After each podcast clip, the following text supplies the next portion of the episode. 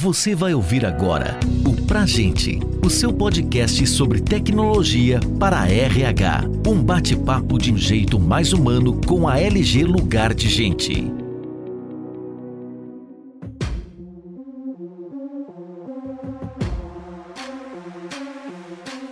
Está no ar mais um episódio do podcast Pra Gente. Eu sou o Danilo Camapum, gerente de Gente e Gestão da LG Lugar de Gente. Nesse episódio, a gente vai conversar sobre a importância de as empresas estarem atentas à saúde e ao bem-estar dos colaboradores. É um tema muito sensível e necessário dentro das companhias hoje em dia, né, pessoal? E para apoiar nessa missão, nós recebemos o Luciano Meira, escritor, professor, sócio fundador da Caminhos Vida Integral. Seja muito bem-vindo, Luciano. Obrigado, Danilo. É sempre uma honra receber o convite da LG Lugar de Gente. Então, Luciano, obrigado mais uma vez por estar aqui com a gente. E para começar o assunto, né, nos últimos anos a gente tem visto que a saúde mental se tornou um assunto muito discutido nas empresas. O relatório Panorama do Bem-Estar Corporativo entrevistou mais de 9 mil colaboradores em nove mercados para compreender o que os colaboradores pensam sobre a relação entre bem-estar e trabalho. E aí vamos ver alguns dados aqui. 77% afirmam que pensariam em deixar uma empresa que não prioriza o bem-estar.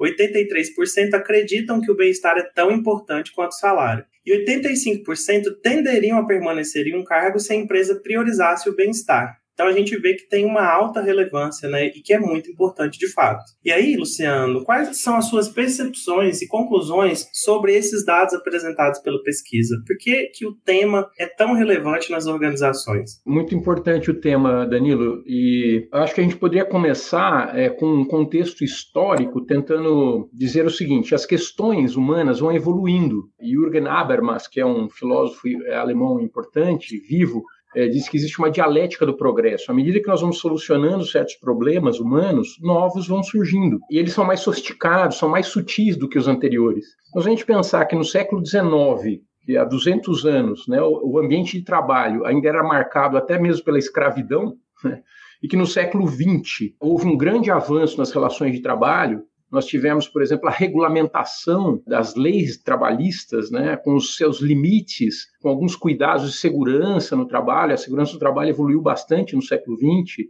E outras questões que cercaram o trabalhador com condições para trabalhar de uma maneira melhor. Então, à medida que essas questões foram sendo resolvidas no século XX, foram surgindo as mais sutis. Então, eu falo que o problema mental, psicológico, psicossomático, ele não é novo, mas ele apareceu com muito mais clareza para a humanidade, para o mundo do trabalho, mais recentemente. Vamos dizer que até um certo ponto na história humana, é, alguém iria dizer, ah, isso é frescura, né? A pessoa está se sentindo mal, ela está com ansiedade no trabalho, então ela tem algo parecido com burnout, já ah, isso é frescura, né? Porque a questão do trabalho sempre foi vista como um dever, uma obrigação, vai lá e faz e se vira. Mas isso mudou demais, né? O Peter Drucker, na virada do milênio, né, no início desse milênio, o grande pai da administração moderna, né, o Peter Drucker já, já dizia, olha, as pessoas vão ter mais liberdades, elas vão ter mais opções, a tecnologia vem aí, vai explodir no mundo, vai haver uma nova reconfiguração, uma configuração nova no, nas relações de trabalho, e nós não estamos preparados para lidar com essa mudança. Isso foi o, um dos últimos escritos de Drucker na virada do milênio. Ele já estava bem idoso, né? Mas ele previa isso e de fato isso aconteceu. Outro arauto do futuro, vamos dizer assim, que hoje já é presente, foi é, Domenico De Masi, né? Que já anunciava dizendo o seguinte: olha, a era, a era industrial que gerou essa forma de trabalho, que é um trabalho controlado, um trabalho gerido, um trabalho em que você precisa de supervisão, você precisa acompanhar tudo que o indivíduo faz, dar a ele cenouras e chicotes Eu falo, cenoura é um incentivo positivo, o chicote é a ameaça, né? E isso tudo surgiu como uma parafernália da chamada era industrial. Mas ele dizia, já estamos chegando ao final dessa era industrial, como é que as relações de trabalho serão depois disso? Então a gente entrou no século XXI uma nova problemática e, e, muitas organizações ainda nem refletiram bem sobre esse problema. A, a problemática hoje não é mais a gerar empregos. Né? A questão da economia e do ambiente de trabalho hoje é como criar ambientes de trabalho que sejam favoráveis ao florescimento do potencial humano, à dignidade humana, mas também ao bem-estar. Né? Esses dados que você colocou são muito focados no bem-estar. Né? As pessoas estão procurando qualidade de vida. E aí, quando elas procuram qualidade de vida e já experimentaram alguma qualidade de vida nesse século XXI, possibilitado pela tecnologia, pela evolução das plataformas, né, que deram novas condições de vida para as pessoas, elas começam a não encontrar essa ambiência de saúde mental e de bem-estar no trabalho e ficam mal, né? A expectativa é frustrada. Se antes não existia expectativa, hoje ela existe, ela está instalada. E quando eu tenho uma expectativa e não encontro essa expectativa, isso dói mais, né? Isso aumenta o sofrimento psicossomático. Então, acho que esse contexto histórico precisa ser compreendido, em primeiro lugar. E o que, que as organizações estão fazendo, né, Danilo, para resolver ou para tentar lidar com isso que é tão novo? Bom, algumas, principalmente após a pandemia ou durante a pandemia, começaram a lançar a mão de estratégias que eu chamo de paliativas, né? Então, quando você traz, por exemplo, ah, vamos dar acesso aos nossos colaboradores a algum tipo de apoio psicológico, né, de psicólogos que possam ajudá-los, porque eles estão sofrendo, ou vamos flexibilizar um pouco os horários, ou vamos tentar trazer alguns benefícios compensatórios. Né? Durante a pandemia começou a se usar demais as telas e começou a haver um, uma espécie de estresse do tempo, até agora nós estamos vivendo isso, né, de muitas reuniões online, né? Isso também tem gerado uma espécie de estresse digital, né? Ah, então vamos reduzir o número de reuniões digitais. Então, tudo isso que eu chamo de medidas paliativas, são tentativas de reduzir o sofrimento psicossomático com alguns cuidados que amenizem, vamos dizer assim, o sofrimento que as pessoas têm. Né? É, não está funcionando, claramente não está funcionando. A gente vê que os números continuam muito altos né, de sofrimento. Os números que você trouxe mesmo são alguns deles. A primeira vez que eu vi números bem, vamos dizer assim, bem altos na, na questão do sofrimento psicossomático, atrelados inclusive a questões econômicas, foi no livro saiu em, em 2019 do professor Jeffrey Pfeffer, que se chama Morrendo por um Salário. Esse livro foi um marco assim na reflexão desse problema, né? É um pesquisador da Universidade de Stanford que ficou anos levantando dados de sofrimento psicossomático, mas também de como isso traz consequências financeiras e econômicas para as empresas. Então vejam o subtítulo, diz assim: como as práticas modernas de gerenciamento prejudicam a saúde dos trabalhadores e o desempenho da empresa, e o que podemos fazer a respeito. Então, é, aqui ele já, já dizia o seguinte: esse modelo que nós herdamos da era industrial, de um trabalho é, estruturado para fazer as pessoas ficarem subordinadas às metas lucrativas das organizações, então você tem uma grande parafernália sistemática para atingir resultados organizacionais e as pessoas servem a isso de maneira subordinada, e elas têm que se enquadrar, elas têm que se encaixar nesses modelos, isso está fazendo água, não está mais funcionando, né? Então, se a gente quiser sair das medidas paliativas, Danilo, e entrar num momento mais profundo da solução do problema, em vez de só atacar efeitos, a gente começar a atacar as causas, nós precisamos repensar a forma de organizar as relações de trabalho, o próprio sistema produtivo. Não é uma tarefa fácil, tá? Não existe uma fórmula pronta. Eu não acho que nenhuma organização sabe exatamente o que fazer.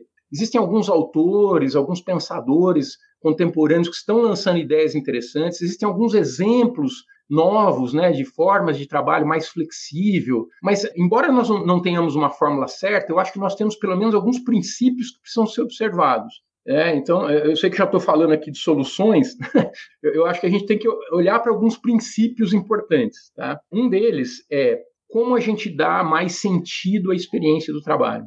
Nós estamos vivendo uma fase que não é só no trabalho, isso é importante, não é só uma questão só trabalhista. Existe uma questão humana, social, dos nossos tempos, de muito vazio existencial. Isso está acontecendo. Né? Psicólogos relatam isso, os terapeutas relatam isso dentro dos seus consultórios, o quanto eles estão ouvindo essa busca do indivíduo em meio que ressignificar a sua própria experiência. O que, que, eu estou fazendo com a minha existência? O que, que, eu estou fazendo com a minha vida? Né?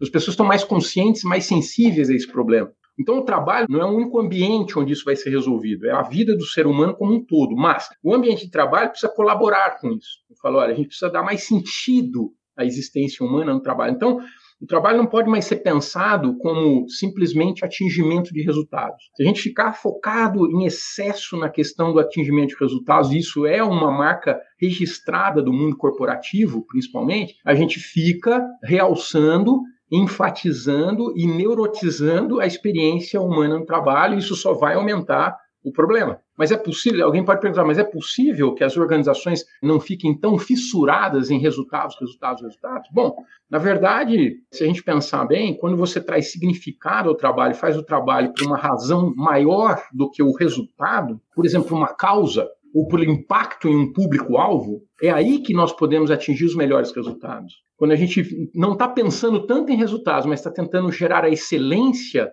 naquilo que fazemos por uma razão nobre, é aí que os resultados são muito mais potentes, na verdade. Então, é, ressignificar o trabalho é uma das grandes questões, é uma, um dos princípios que movem essa mudança que nós vamos fazer. Existem N formas de fazer isso. Eu acho que cada organização, cada especialista, cada líder vai ter que achar a sua maneira pessoal de conduzir essa ideia. Mas não é só o sentido também. Eu acho que nós temos que é, olhar mais para a questão do autoconhecimento, de realçar o quanto as pessoas têm potenciais. E esses potenciais não podem se encaixar apenas naquelas necessidades específicas e técnicas do trabalho.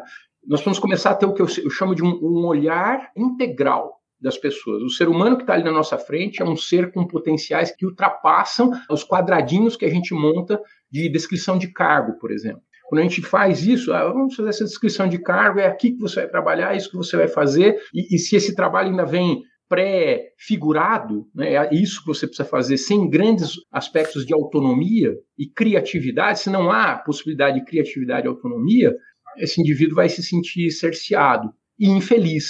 Então as pessoas estão vivendo um momento em que elas querem descobrir o seu poder criativo, descobrir o seu poder de contribuição, ter mais espaço para trazer suas próprias ideias. Né? Então, o trabalho precisa ser visto de uma forma muito mais estimulante. Eu falo que quem trouxe esse assunto também de uma forma meio precoce, embora não tão antigo, mas em 2010, foi o Daniel Pink. Eu sugiro a leitura de um livro para o nosso ouvinte do podcast, que é o Motivação 3.0, os novos fatores motivacionais para a realização pessoal e profissional. Então, saiu no Brasil em 2010, nos Estados Unidos em 2009. Esse livro foi um marco do pensamento das relações de motivação no ambiente de trabalho e que, na minha opinião, são as questões que estão no centro do problema da saúde mental no ambiente de trabalho. Tá? Se a gente quiser ter uma abordagem mais profunda, mais transformadora e não apenas paliativa, não apenas combatendo efeitos. Acho que, a princípio, Danilo, essa é a minha resposta. É um assunto que a gente consegue falar muito sobre ele, porque envolve, inclusive, a, a nossa verdade enquanto ser humano, né? A gente faz parte de todo esse processo, né?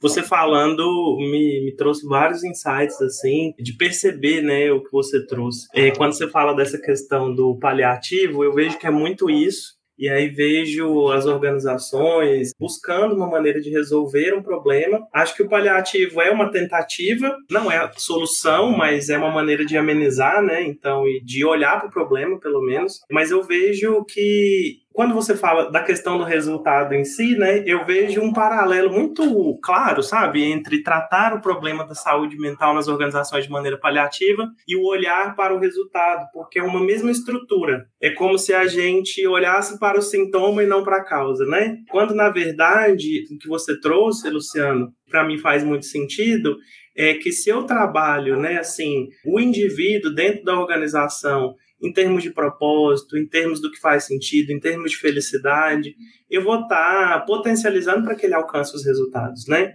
E aí eu vejo que o grande exercício, e que é um exercício complicado porque ele é muito mais subjetivo, né? É a gente ter essa lucidez, essa consciência de que promover o engajamento do colaborador a partir da sua perspectiva enquanto indivíduo é que traz os melhores resultados, né? Por muito tempo, e não há muito tempo atrás, prevalecia uma, uma dicotomia mesmo, assim, de que eu tenho uma vida no trabalho e eu tenho uma vida em casa, né? Assim, então, muito provavelmente, muitos ouvintes aqui, nós dois, já escutamos isso como uma máxima, assim, né? Quando, na verdade, é, não é verdade, né? Assim, a gente é a gente em qualquer lugar que a gente esteja, né? E vamos ter relações, vamos ter amigos, vamos estar felizes, motivados, os problemas de casa vão vir para o trabalho, os problemas do trabalho vão para casa. Então, é, eu gosto muito de uma perspectiva que vem se falando muito hoje em dia, que é que as pessoas não trabalham para as empresas, elas trabalham com as empresas, né? As pessoas trabalham com pessoas. E aí eu vejo também que nesse cenário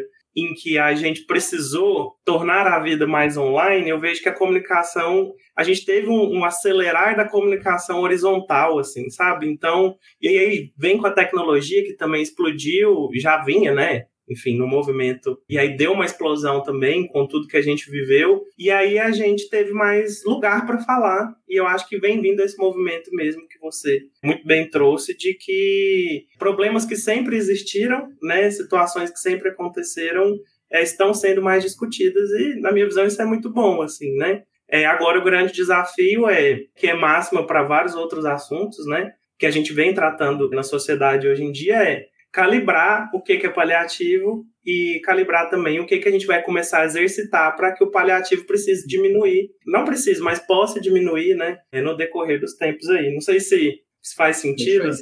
É, veja, medidas paliativas são necessárias. Eu, eu, não sou contra elas, como eu acho que já deixei claro, né?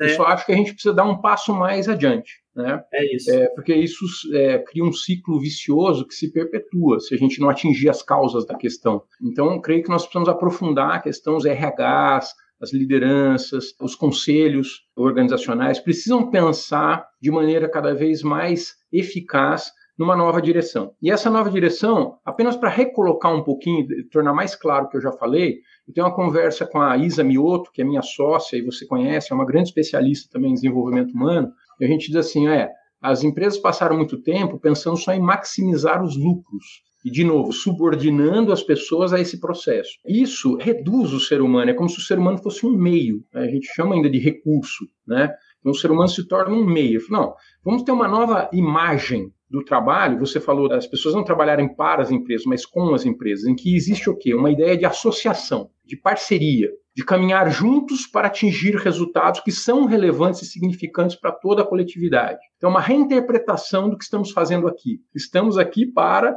cumprir uma missão, para realizar um propósito, para entregar um tipo de resultado que vai ter um impacto significativo para a sociedade. E para fazer isso, precisamos nos tratar de uma forma muito mais horizontal, como você colocou, não pensando só em maximizar lucros e ganhos, embora esses também possam vir e até vir melhores, tá? Se Exatamente. nós pensarmos de uma outra forma, que é o quê? Vamos maximizar os potenciais humanos. Eu sou de uma escola, Danilo, aí eu acho que a gente tem que respeitar diferentes opiniões, né? Uhum. Mas eu sou de uma escola, vamos dizer assim, muito forte aí, do século XX já com a ideia da psicologia humanista, né? É, acho que Maslow estava certo quando ele dizia o seguinte, todo ser humano tem uma necessidade de se realizar e que o trabalho é um meio pelo qual nós podemos realizar esse potencial humano. Viktor Frankl estava certo quando dizia: e nós só podemos nos realizar se encontrarmos um sentido, um sentido mais importante. Ele dizia que das três fontes do sentido, na visão frankliana, né, eram o amor, o sofrimento e o trabalho. Ele dizia: o trabalho é um espaço onde você encontra um sentido a ser realizado. E é isso que faz com que o indivíduo se sinta, assim, parte de algo maior, esse pertencimento a algo que tem muito significado. Então, a ideia é essa, é passar a não olhar a experiência de produção, de criação e de entrega apenas para maximizar lucros, mas algo maior do que isso, inclui os lucros, mas vai muito mais do que isso, que é maximizar o potencial humano fazer com que as pessoas deixem de ver o trabalho como um dever sofrido. Sim, o trabalho nunca vai ser fácil. Eu não estou dizendo que a gente que é mamata, né? Não é isso. O trabalho nunca será fácil, mas em vez de enxergá-lo como um espaço onde eu vou lá e apenas cumpro um dever, porque não tem outro jeito, é a única maneira de eu pagar meus boletos, é sobrevivência pura e ponto final. Não, fazer dessa plataforma uma experiência de realização pessoal. E aí é por isso que nós temos que ter espaço para experiências criativas, espaço para opinião pessoal, o espaço para o crescimento e assumir responsabilidade de protagonismo. Quando eu falo isso, eu quero deixar claro também uma coisa que nós não falamos aqui, Daniel, que é o seguinte: pode parecer que a culpa, vamos assim, é dos líderes, a culpa é do sistema, né? Não, não é bem assim. Nós chegamos aqui quase que com um caminhão na ladeira histórico. Né? Quem estuda a história das relações de trabalho sabe que nós chegamos aqui por fatores que foram se acumulando né, e criando essa estrutura, esse jeito de fazer. Não adianta ficar botando culpa, eu não acho que, que é, é esse é o caso. Né? E também não acho que sejam só os líderes que precisam mudar a sua postura e os seus sistemas de trabalho. Né? A gente precisa deixar o Taylorismo para o passado, Não podemos mais usar os métodos que tendem a tentar controlar comportamentos humanos apenas com incentivos e ameaças, isso aí tem que ficar para o passado. Porém, não é só a liderança que precisa se transformar, o liderado, ou aquele que faz parte do processo, também precisa ter uma nova mentalidade. Ele tem que ser chamado a um crescimento pessoal, porque liberdade e autonomia supõem responsabilidade. Né?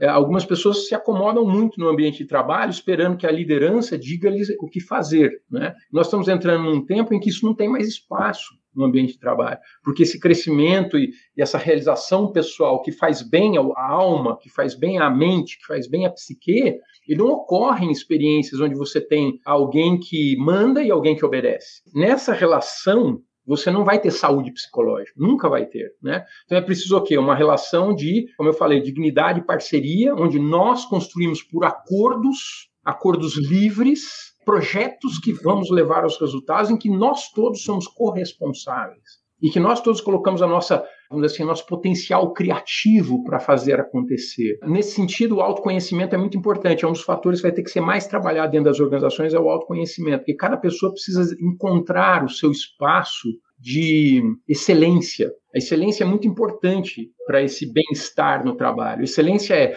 quais são as atividades e quais são as contribuições que eu posso fazer com melhor desempenho, com alto desempenho, com qualidade excepcional. Para eu chegar nisso, isso não, não, é uma chave que você vira, isso é, é uma trilha, é uma jornada. Aquelas histórias do passado que tinha o mestre e o discípulo, e o discípulo fazia uma trilha de autoconhecimento até encontrar uma espécie de iluminação. Agora nós precisamos trazer isso para uma versão um pouco mais atualizada no mundo do trabalho, que é assim, poxa, está ali o líder e o liderado tentando encontrar o espaço de iluminação de todos nós no ambiente de trabalho, que seria o quê? Puxa, encontrei as áreas e as atividades e os projetos em que eu melhor me encaixo, em que eu melhor me sinto. Aí vem a, o conceito de flow, né, do Mihai Csikszentmihalyi, que eu acho que tem que ser lembrado. Uh, entrar em flow, o que é entrar em flow? É uma atividade com a qual eu me identifico tanto que eu não estou nem pensando nos resultados. Eu estou me entregando a ela, eu estou mergulhando nela, porque o fazer dessa atividade já gera para mim bem-estar. O Mihai Csikszentmihalyi é um dos, dos, gênios dessa porta nova que nós estamos buscando né, no ambiente de trabalho, que é, será que a gente poderia ter, imagine isso, uma cultura organizacional onde se privilegia a experiência de flow? Se isso acontecer, e, e algumas empresas estão buscando isso, né? Eu tenho notícias lá do Vale do Silício, de organizações que estão trabalhando para gerar esse ambiente onde o flow é mais comum, né? Quando o flow acontece, o que é o flow? É uma experiência, de novo, que eu tenho uma profunda identidade com o trabalho, me sinto muito bem no momento em que eu me lanço nesse trabalho, porque eu estou muito alinhado. As minhas forças autênticas estão sendo mobilizadas naquilo que eu faço. Quando eu me sinto assim, isso já vem sendo registrado por pesquisa desde a década de 60 pelo Mihai Csikszentmihalyi, a produtividade aumenta, os resultados melhoram muito, você maximiza toda a cadeia produtiva, todas as entregas, né? Então veja, em vez de mirar no resultado, a gente mira na experiência excelente do colaborador. Se a gente encontrar a experiência excelente do colaborador, os resultados naturalmente vão crescer muito mais. Né? Então, é uma forma diferente de pensar o processo. É, é, mais uma vez, assim, te ouvir realmente traz muitos insights, assim, conclusões, e, e quando você fala do flow, né, e dessa questão da participação nesse processo não ser exclusiva da liderança, né, ser de todos que estão envolvidos, né? Quando a gente fala de horizontalização, eu não falo de um lado só, né? Eu falo de todos envolvidos no processo e abertura a isso e contribuição para isso, para atividade nesse sentido, né? E aí, ouvindo você falar, me veio aquele famoso conceito que a gente ouve, né, na grande maioria das organizações, que é o senso de dono, né? Então, vamos desenvolver o senso de dono. Por vezes, o senso de dono é uma competência nas organizações, né? E sabe que insight que me trouxe? Assim, que enquanto a gente não olhava com essa lupa para tudo que você trouxe, o senso de dono acabava aparecendo naquelas pessoas que identificavam o propósito naquele modo de funcionar, de atuar. E aí elas estavam em flow, elas estavam muito comprometidas, envolvidas e por motivos, né, que já conversamos aqui, elas entregavam o máximo do seu potencial e acabavam atingindo aí o máximo do seu potencial nas organizações e atingindo posições de destaque, porque tinham o famoso senso de dono, mas nada mais estavam do que com o propósito ali firme, né? E aí eu vejo que um desafio importante das lideranças, das organizações, dos colaboradores, dos RHs, é a gente encontrar uma maneira de traduzir isso, né? E, e aí quando você fala é, onde que eu performo melhor, onde eu me encaixo melhor, onde eu me sinto né, em flow, é eu conseguir trabalhar de fato esse então, esse famigerado aí senso de dono, né? Porque no fim das contas, não é que a gente não precisa olhar para o resultado. O resultado é muito importante, o indicador é muito importante, ele traz a sustentabilidade da organização, ele faz parte do propósito da organização. Mas quando eu olho, então, para a nossa missão, inclusive, enquanto área de gente de gestão, de RH, eu vejo que um exercício importante, como você disse, não tem uma fórmula pronta, é um assunto complexo, mas ter essa consciência de que encontrar esse flow, encontrar o propósito vai contribuir para a saúde mental, para o bem-estar, vai trazer colaboradores mais engajados, com mais propósito, com potencial desenvolvido e, consequentemente, aí o sintoma de um ótimo resultado, né? Então, assim, quando a gente olha para esse assunto, a gente percebe que para haver uma mudança importante com relação à saúde mental, né, não basta oferecer um recurso simplesmente, né? Tem que se chegar à raiz do problema. E hoje, né, outro dado que a gente tem, Luciano, é que 25% dos colaboradores relatam que se sentem esgotados com muita frequência, ou sempre, né? Sempre estão esgotados. Esse número chama atenção, a gente está falando de um quarto, né? Das pessoas aí entrevistadas. E aí eu queria entender com você, juntando tudo que a gente falou e a gente trazendo assim para o papel das áreas de RH, de gente gestão nesse cenário, que ações você entende que podem ser promovidas por esses profissionais? Né? A gente entende que, de fato, é um assunto complexo, não tem uma receita de bolo, mas tentando trazer aí para o dia a dia, para a objetividade, você consegue trazer para a gente aí, de repente, ações nesse sentido? Danilo, eu acho que, sendo pragmático em relação ao que fazer, nós precisamos ajudar a dar mais voz às pessoas dentro das organizações. Isso é número um. Eu percebo ainda, porque estou sempre treinando líderes né, em várias organizações, o que eu percebo é o seguinte: muita gente deixou de falar daquilo que gostaria de falar dentro das organizações. Existe um silêncio imposto. E isso vem da onde? Vem da nossa mania de estabelecer assim, essa busca de resultados de uma maneira somente objetiva, você traz de cima para baixo, né? Você traz metas de cima para baixo que são impostas e o indivíduo tem que se virar para entregar, né? Quando ele questiona, quando ele levanta a voz para dizer assim, olha, mas será que nós estamos indo na direção certa? Será que nós estamos fazendo o que devemos estar fazendo? Será que nós não poderíamos mudar a nossa forma de atuar para ter uma experiência melhor e um resultado melhor? É aquilo que você disse, o resultado é muito importante, mas o sentimento também. Como é que a gente atela os dois aspectos, subjetivo e objetivo, né? Eu tenho a impressão, viu, Danilo, que as pessoas que estão nas nossas empresas têm muito mais para dar e para fazer pelo engrandecimento do que nós estamos fazendo. Mas não existem canais bem estabelecidos, isso pode existir, mas é raro, não é comum nas organizações você encontrar isso, né? Os canais ideais onde as pessoas possam realmente se expressar. São umas questões mais críticas a serem feitas hoje, e acho que o RH pode contribuir demais nessa questão, que é criando modos de diálogo, vamos dizer assim, mais bem assentados, mais consolidados, em que todos possam ter voz.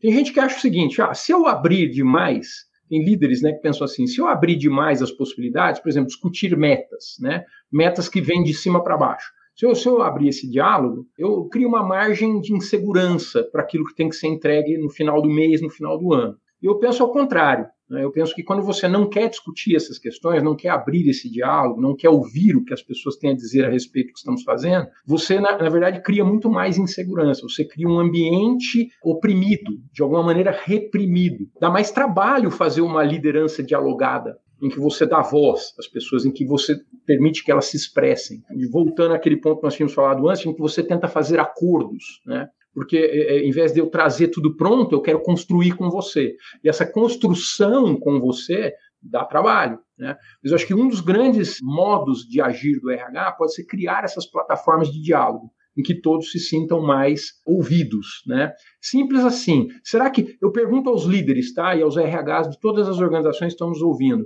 Será que todas as pessoas que trabalham aí estão se sentindo realmente ouvidas? Elas sentem que o que elas têm a dizer e a contribuir, o que elas pensam, pode ser expressado? O ambiente permite isso? Ou existe um certo receio, um certo medo de se colocar? Quem quiser saber quais são as consequências de você manter um ambiente em que nem tudo pode ser dito, tá? Que é um ambiente de ameaça, e um dos livros que eu recomendo é da Amy Edmondson, chama-se A Organização Sem Medo, Criando Segurança Psicológica no Local de Trabalho para Aprendizado, Inovação e Crescimento. Também é baseado em pesquisa, o livro é um marco nessa questão, ele é recente, se eu não me engano é de 2020, né? Ele saiu há pouco tempo.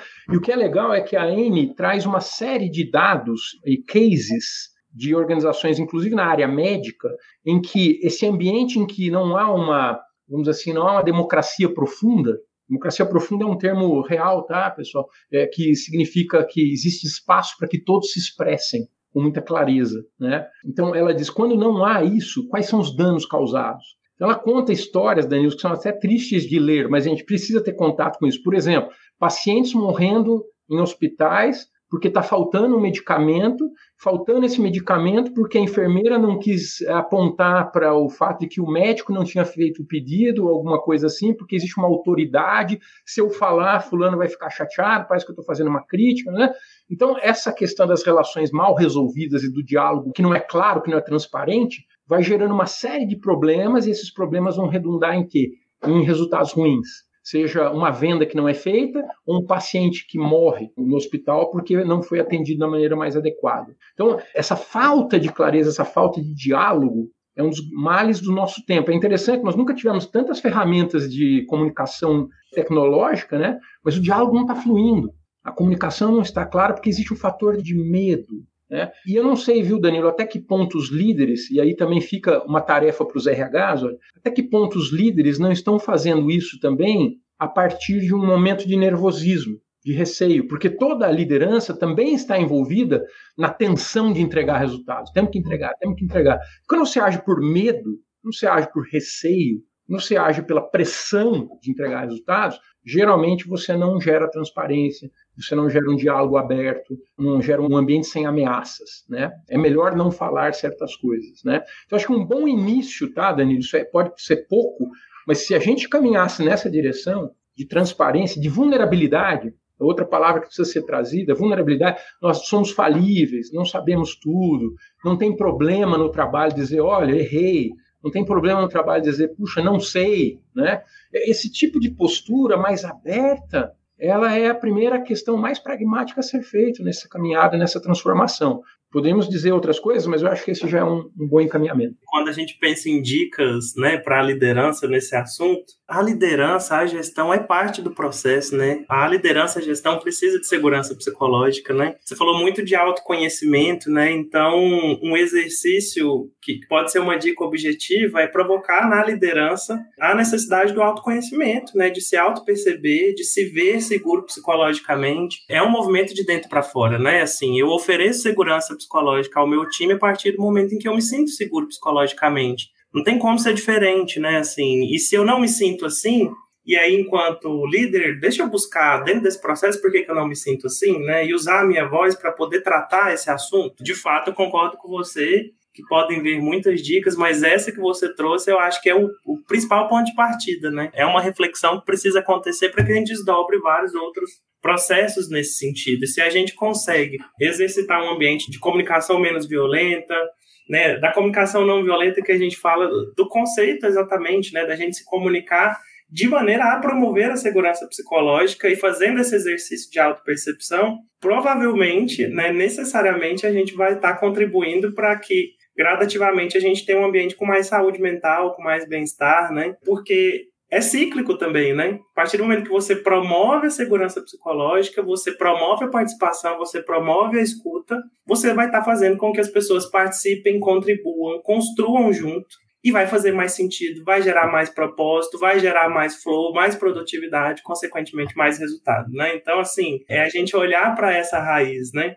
E aí, para a gente ir fechando o nosso bate-papo, Luciano, a gente falou aqui de dicas para liderança, você deu dicas também de literatura. Gosto muito que você cita muitos autores, então sempre fico anotando aqui quando eu converso contigo. Para as organizações que ainda não se atentaram ao tema, que não estão olhando para essa frente, né, de, de pensar na participação do colaborador, no bem-estar, na felicidade.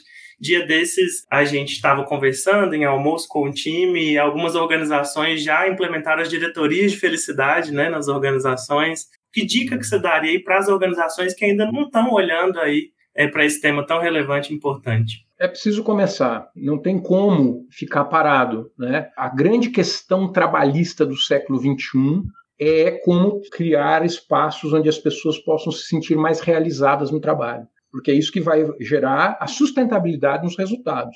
Né? Então, se uma organização ainda não deu nenhum passo nessa direção, Danilo, porque, vamos dizer assim, ainda é cética, dizer assim, ah, não, mas isso, as coisas não mudam assim, o trabalho é o trabalho, cada um que se vire, o negócio é vir aqui, trabalhar e ganhar o seu salário, já está resolvido, é o que temos. Né? Esse tipo de pensamento, ele está ficando muito desatualizado, ele vai ficar obsoleto. Vou traçar aqui um paralelo meio exagerado, mas eu preciso fazer isso talvez para chacoalhar um pouquinho, sabe? O pessoal que ainda não se moveu. Você perguntou isso para eles, né? Assim, olha, imagine que a escravidão foi abolida no século XIX e você ainda quer continuar trabalhando com escravos. É impossível, aquilo acabou, né? A mesma coisa, segurança no trabalho. Na medida que você tem nova legislação, né, enfim, tudo implementado e com cargos específicos. Tá? Existem segmentos empresariais que nem sonham em descumprir as questões de segurança do trabalho, porque é crítico até para o negócio, porque o negócio continue vivo. Né? Agora, no século XXI, é a mesma coisa. Aquelas organizações que não avançarem na questão do bem-estar no ambiente de trabalho, elas estão atrasadas, elas, elas estão correndo risco da sua própria perenidade, da sua sustentabilidade. Então, elas precisam tomar o primeiro passo. Qual é o primeiro passo? Bom, se você não tem pessoas, vamos assim, preparadas para repensar as relações de trabalho dentro da sua organização, traga consultores, traga especialistas, vá atrás de quem possa te ajudar, né? Não estou só vendendo meu peixe aqui, tá, Danilo? Porque eu não sou o único. Nós temos aí uma multidão de pessoas competentes trabalhando no Brasil que estão preparadas para ajudar essa transformação, né? Então, puxa, não tem desculpa, não dá para organização dizer, ah, eu não tenho como trazer ajuda. Tem, tem sim, tem muita gente boa, né? Muita gente se especializando nas questões, vamos assim, de bem-estar e questões psicossomáticas no ambiente de trabalho, não só consultorias, mas né, instituições de ensino, educação, muita coisa acontecendo nessa área. A neurociência avançou muito, a psicologia do trabalho avançou muito. Eu diria, não tem desculpa. Vamos trazer alguém, pelo menos ou de dentro de casa ou que possa vir como consultoria para repensar. E às vezes uma ação simples, né, como uma redução da forma hierarquizada e rígida como você montou o seu modelo de liderança, já pode ter um efeito maravilhoso. Você horizontalizar um pouco mais a liderança já pode ter um efeito essencial. Você repensar a questão dos valores organizacionais. Quais são os valores, né? Talvez algumas organizações precisem fazer uma revisão de valores, até para dar vida a esses valores no ambiente de trabalho, mas já pensar nesses valores do século XXI. As gerações novas não aceitam mais o trabalho como era aceito no passado. Né? Então, será que a, os valores da sua organização estão prevendo uma relação mais humanizada? Eu questiono. Uma boa ideia, também simples e poderosa, é rever essas questões. Né? O propósito, os valores, o planejamento estratégico, de modo geral, não refletia apenas busca de resultados materiais, mas o desenvolvimento pleno, desenvolvimento integral de todos os aspectos que também compõem os resultados materiais. É o princípio, Danilo, precisa se mover, não pode ficar parado, porque as organizações que não andarem nessa direção vão virar peça de museu. Eu estava pensando você falar que começar é muito importante e de repente para quem está ouvindo, está numa organização que ainda não começou a ouvir esse podcast, pode ser um primeiro passo, né? Assim, em muitos momentos a gente precisa da ajuda de outras pessoas, a gente pode trazer alguém para nos ajudar, até para ambientar os ouvintes. O Luciano já nos ajudou em vários momentos, já desenvolvemos um programa de liderança humanizada divisor de águas na companhia. É um ponto que eu falo muito para RHs, às vezes o orçamento está curto, de repente não dá para investir tanto, mas a gente tem sempre a ferramenta do benchmarking, né? A gente sempre tem o nosso networking, a nossa rede de relacionamento e aprender, trocar, faz a gente evoluir, né? Então, assim, poxa, vai naquele colega, vai naquele grupo de RH, pergunta como que tá fazendo, vê que grupos que foram formados nesse sentido, que consultores que os atenderam, busque referências, que aí vai ser um excelente ponto de partida para você ir tratando o assunto dentro da companhia, né?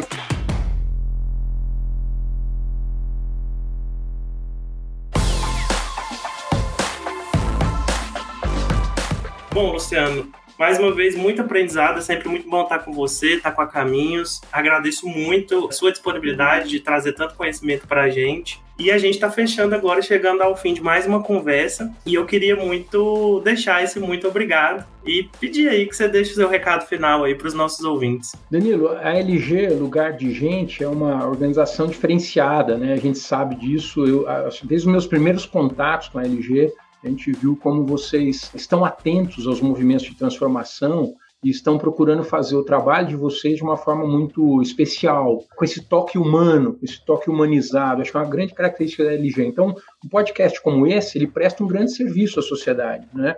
E eu me sinto muito honrado mesmo de poder participar, de contribuir, de conversar aqui com você. Foi um bate-papo, nada tão estruturado, né? A gente foi só tirando coelhinhos da cartola, vamos dizer assim, de uma maneira bem natural, né? Mas é isso. É, muito obrigado pela oportunidade, né? E espero que aqueles que nos ouvem possam ter tirado algumas reflexões úteis, algumas inspirações, né? Vontades novas, né? Eu acho que é isso. A gente tem que renovar as nossas vontades, as nossas aspirações, né?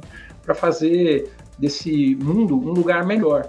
Ora, o ambiente de trabalho ele é crítico para isso. Eu não, não, acredito em fazer uma sociedade melhor sem passar pela melhoria nas relações de trabalho, porque quantas horas do dia e da nossa vida nós trabalhamos? Eu acredito que, no mínimo, se você não é um herdeiro né, e não precisa trabalhar, tirando esses, essas exceções, né, nós passamos, no mínimo, metade da nossa vida trabalhando. Então, como falar de uma vida melhor ou de uma sociedade melhor sem falar em melhoria das relações de trabalho? Né? Eu acho que, puxa, é, é tão gratificante saber que nós atuamos nesse ponto crítico da vida humana. Então, puxa, que legal. Parabéns de novo, LG Lugar de Gente. Fico à disposição de vocês. Muito obrigado. Um grande abraço para você também, Danilo. E com essa fala cheia de propósito do Luciano, a gente se despede também, agradece a audiência. Ouviram para a gente, estar sempre antenado aí nos nossos podcasts. E se você gostou desse episódio e quer saber mais sobre ferramentas que podem apoiar a gestão de pessoas na sua empresa, acesse lg.com.br/produtos. Até a próxima! Você ouviu o Pra Gente, o seu podcast sobre tecnologia para RH. Saiba mais sobre a LG Lugar de Gente e confira outros conteúdos como esse em lg.com.br.